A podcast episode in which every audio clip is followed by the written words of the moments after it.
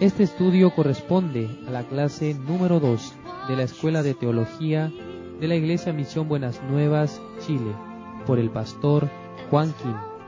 Fue digitalizada y corregida para el libro de clases de la Escuela Teológica. Lee a continuación el evangelista Christopher Muñoz. Buen día. Busquemos la palabra de Dios en San Mateo capítulo 9, del versículo 9 al 13. Dice, Pasando Jesús de allí, vio a un hombre llamado Mateo, que estaba sentado al banco de los tributos públicos, y le dijo, Sígueme. Y se levantó y le siguió. Y aconteció que estando él sentado a la mesa en la casa, he aquí que muchos publicanos y pecadores que habían venido se sentaron juntamente a la mesa con Jesús y sus discípulos. Cuando vieron esto los fariseos dijeron a los discípulos, ¿Por qué come vuestro maestro con los publicanos y pecadores? Al oír esto Jesús les dijo, Los sanos no tienen necesidad de médico, sino los enfermos. Id pues y aprended lo que significa misericordia quiero y no sacrificio, porque no he venido a llamar a justos, sino a pecadores al arrepentimiento. La explicación que entrega nuestro Señor Jesucristo de esta palabra es realmente muy importante para nuestras vidas. Dijo, Id pues y aprended lo que significa misericordia quiero y no sacrificio, donde hay una clara enseñanza acerca de la misericordia la cual viene desde el corazón de Dios y Jesucristo hacia los miserables.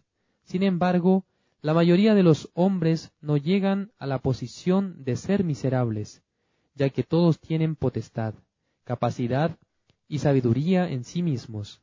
Por esa razón, la gente siente que es capaz de realizar cualquier cosa, es poderosa y también puede hacer algo bueno. Sin embargo, también existen personas que van por un camino diferente, viviendo con el pecado.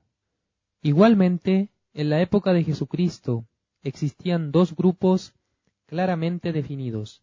El primero, conformado por aquellos que pueden servir al Señor con su bondad, capacidad y buenos deseos, aquellos que respetan la religión como los fariseos, saduceos, escribas y sacerdotes, y el segundo, el grupo de los pecadores, Sabemos exactamente que los sacerdotes, escribas, fariseos y los maestros intérpretes de la ley son los que podían servir a Dios. En ese caso, ¿por qué Jesucristo no se acercó a ellos, sino a los pecadores? Jesucristo fue con los pecadores, sin esperar nada, ni sacrificios, ni buenas obras, porque ellos conocían exactamente su identidad. Sabían que no tenían justicia, pues quebrantaron los mandamientos de Dios, y por esa razón sienten condenación. Así estando bajo la ley solo encontraron sufrimiento.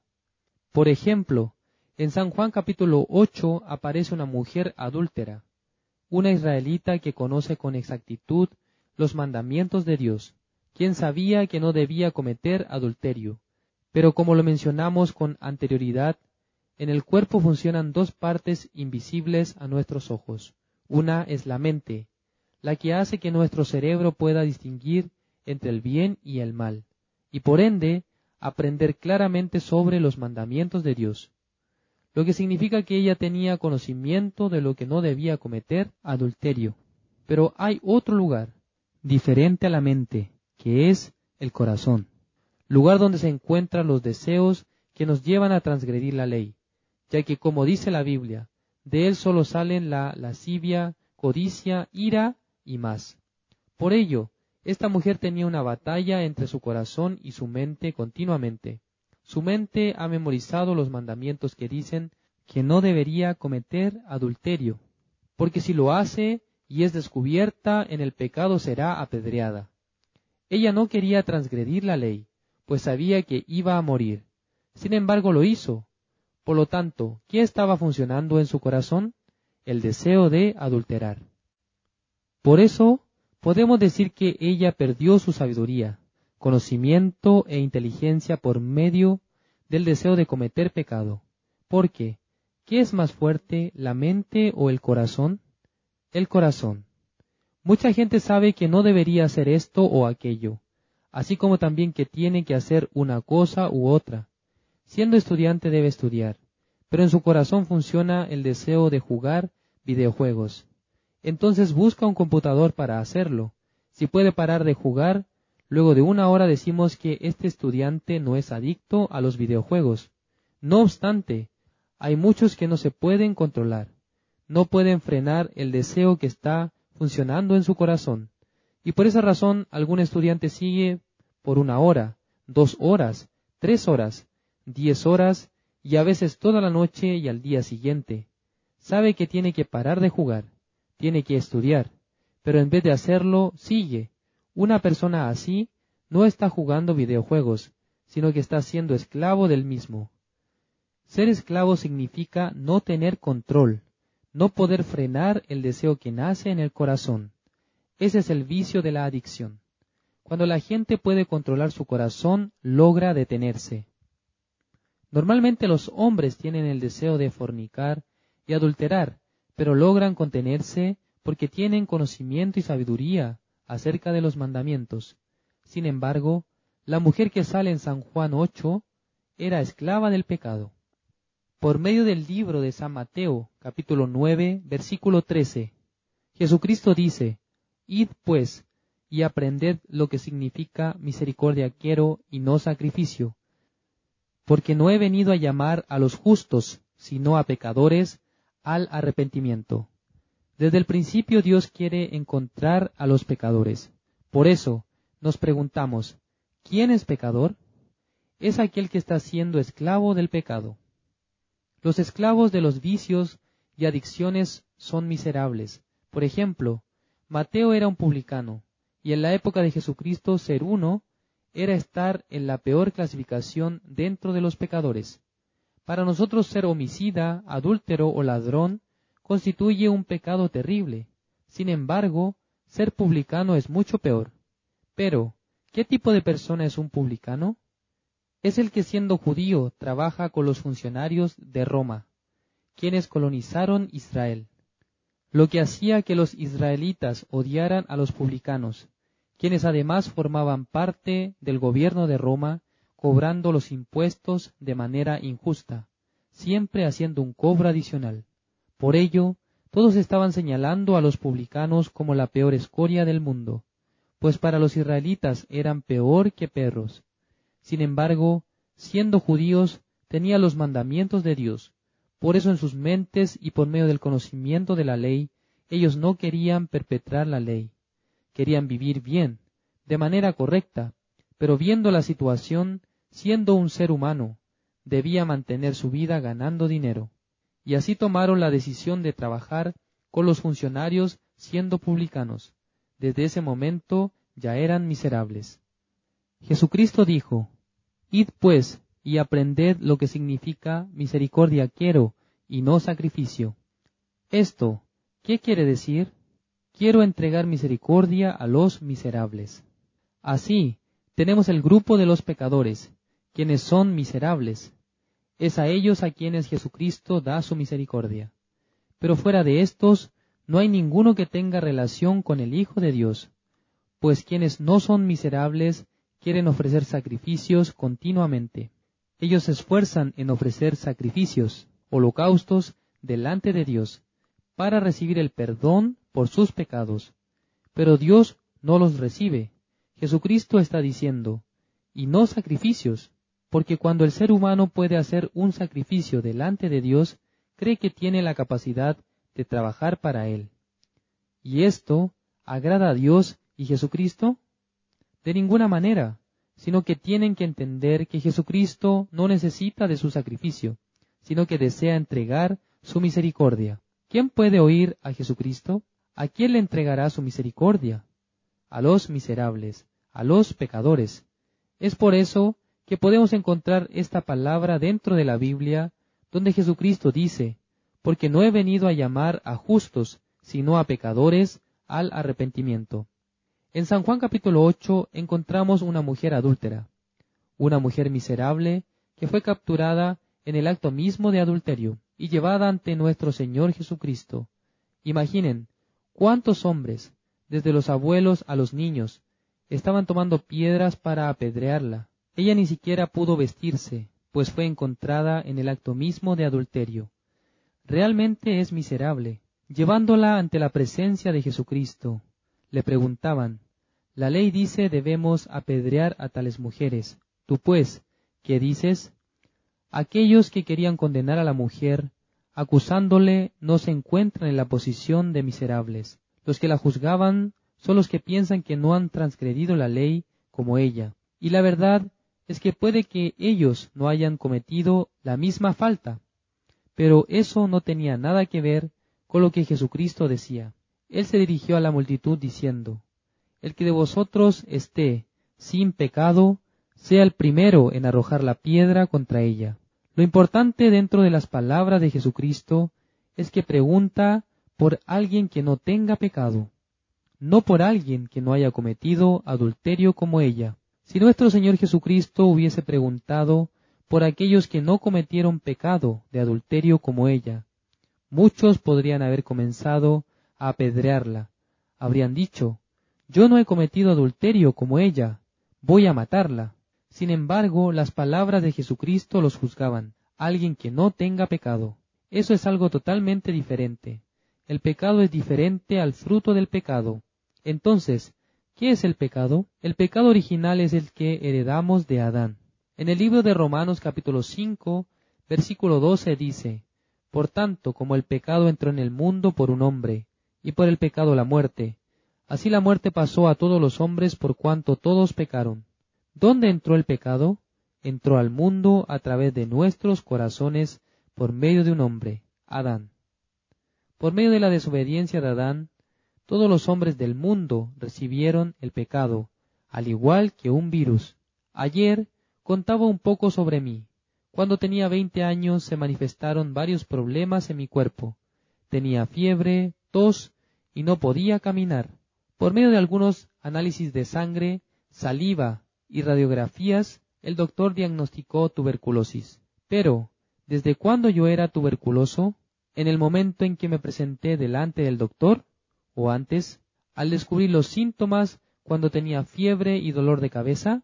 ¿O cuando recibí el virus? Efectivamente, desde el momento en que el virus entró a mi cuerpo, ya era un enfermo de tuberculosis. Solamente yo no tenía conocimiento de ello hasta que se manifestaron los síntomas del virus. De igual manera, según la vista de Dios, todos son pecadores, tanto los que querían arrojar la piedra como la mujer adúltera. No hay diferencia alguna porque Dios juzga el pecado, no las transgresiones. Dicho de otra forma, Dios no juzga los frutos del pecado, sino que el pecado mismo. Por ello, todas las personas de este mundo al nacer deben conocer cuál es su verdadera identidad. Hay gente que desde niña está recibiendo una buena educación, aprendiendo sobre ética, moral y buena conducta, así como también sobre la palabra de Dios. Por eso, nunca imagina que es digna de muerte y piensa que no es tan mala como otra persona. No se considera como un pecador digno de entrar en el infierno y por su propio pensamiento se encuentra cubriendo la verdad.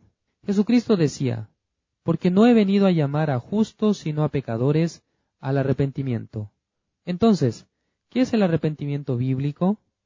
Un día Juan el Bautista gritó en el desierto, Arrepentíos, porque está cerca el reino de Dios.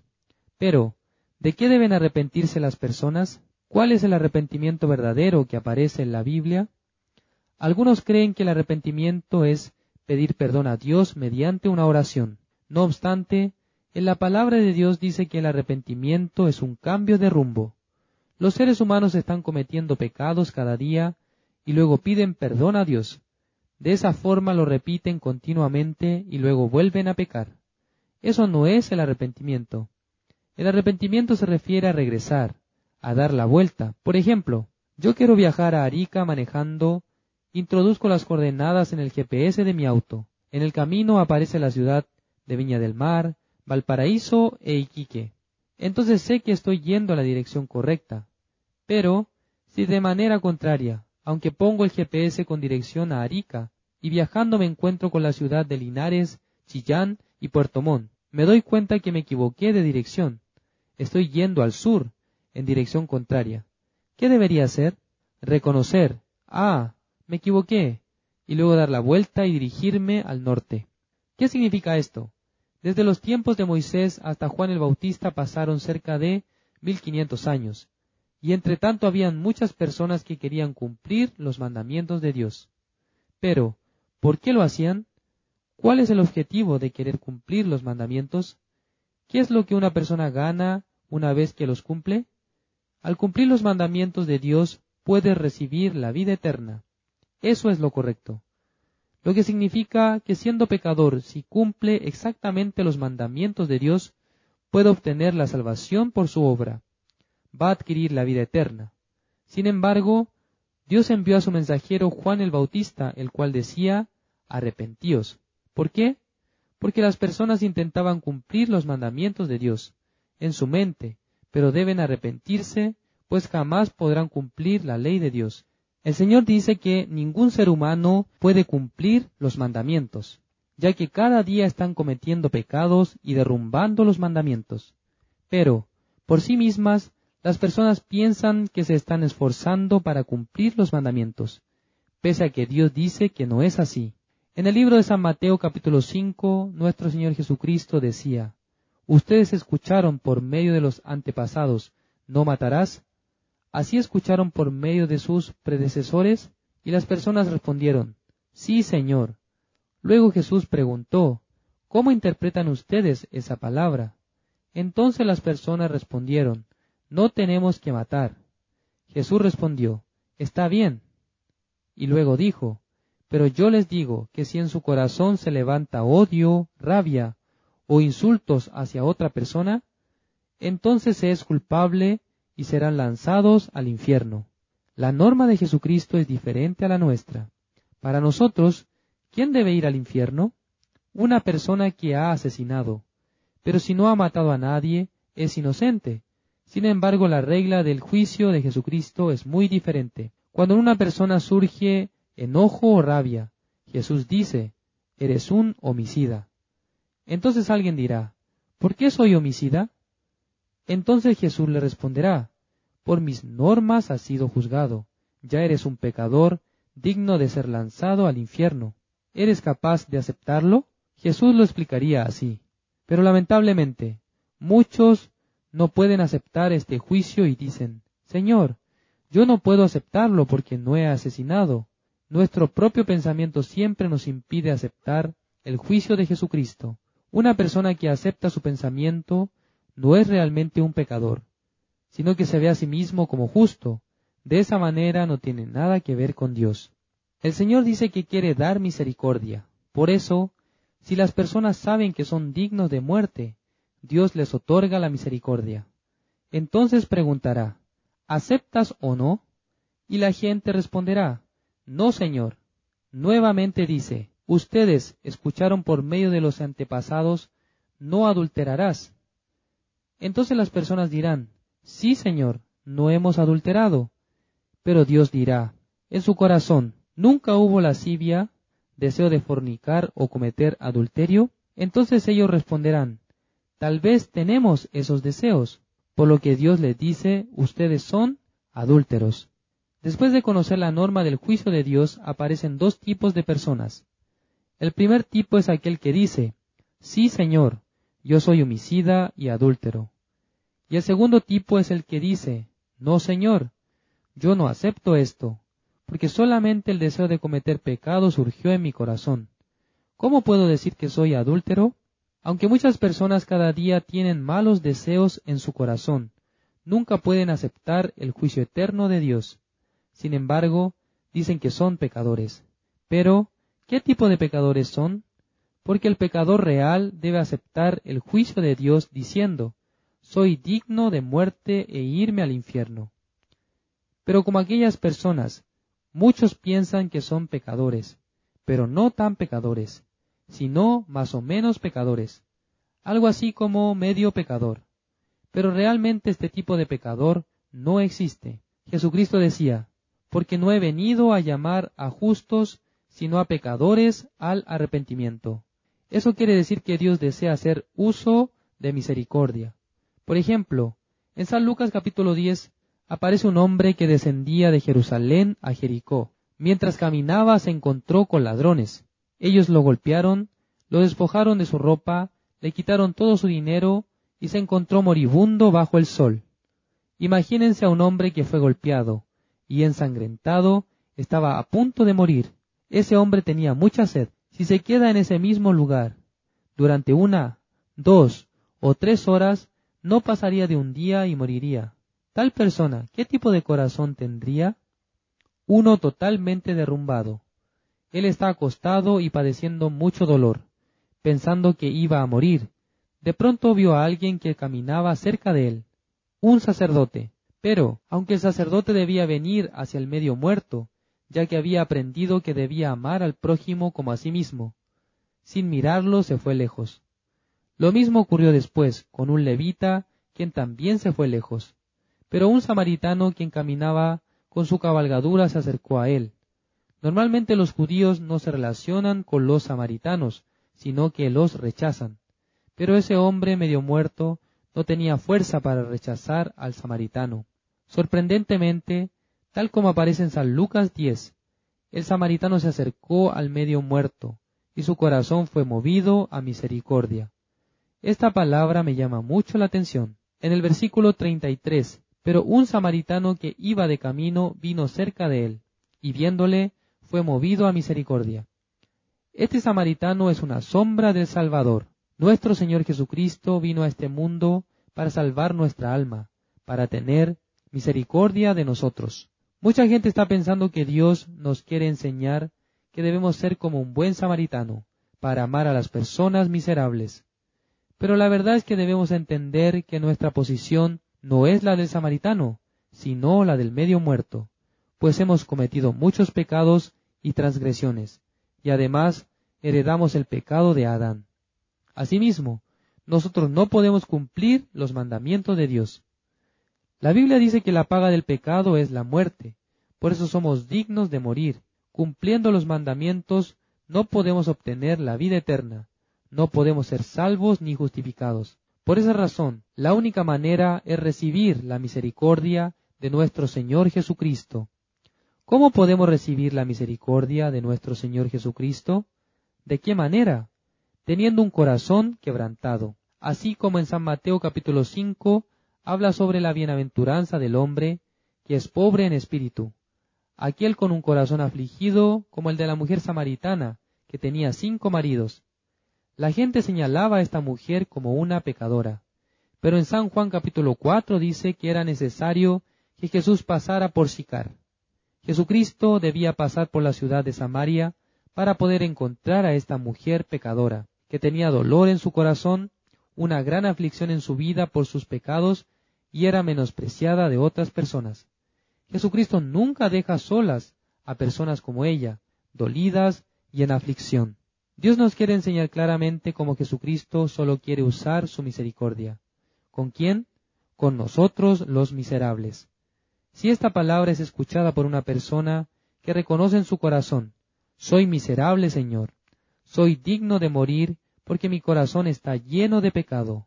Señor, soy digno de entrar en el infierno porque soy un pecador que no puede cumplir los mandamientos de Dios. Señor, tenga misericordia de mí. Alguien con este corazón es quien llama a la misericordia de Jesucristo. Esta persona recibirá la bendición de Dios. La clase número dos termina aquí. Nos encontramos en la siguiente clase. La Escuela de Teología de la Misión Buenas Nuevas de Chile les espera para que se inscriban y aprendan más acerca de la palabra de Dios. Contáctenos al número más 56 9 88 33 54 56 con el pastor Juan Kim.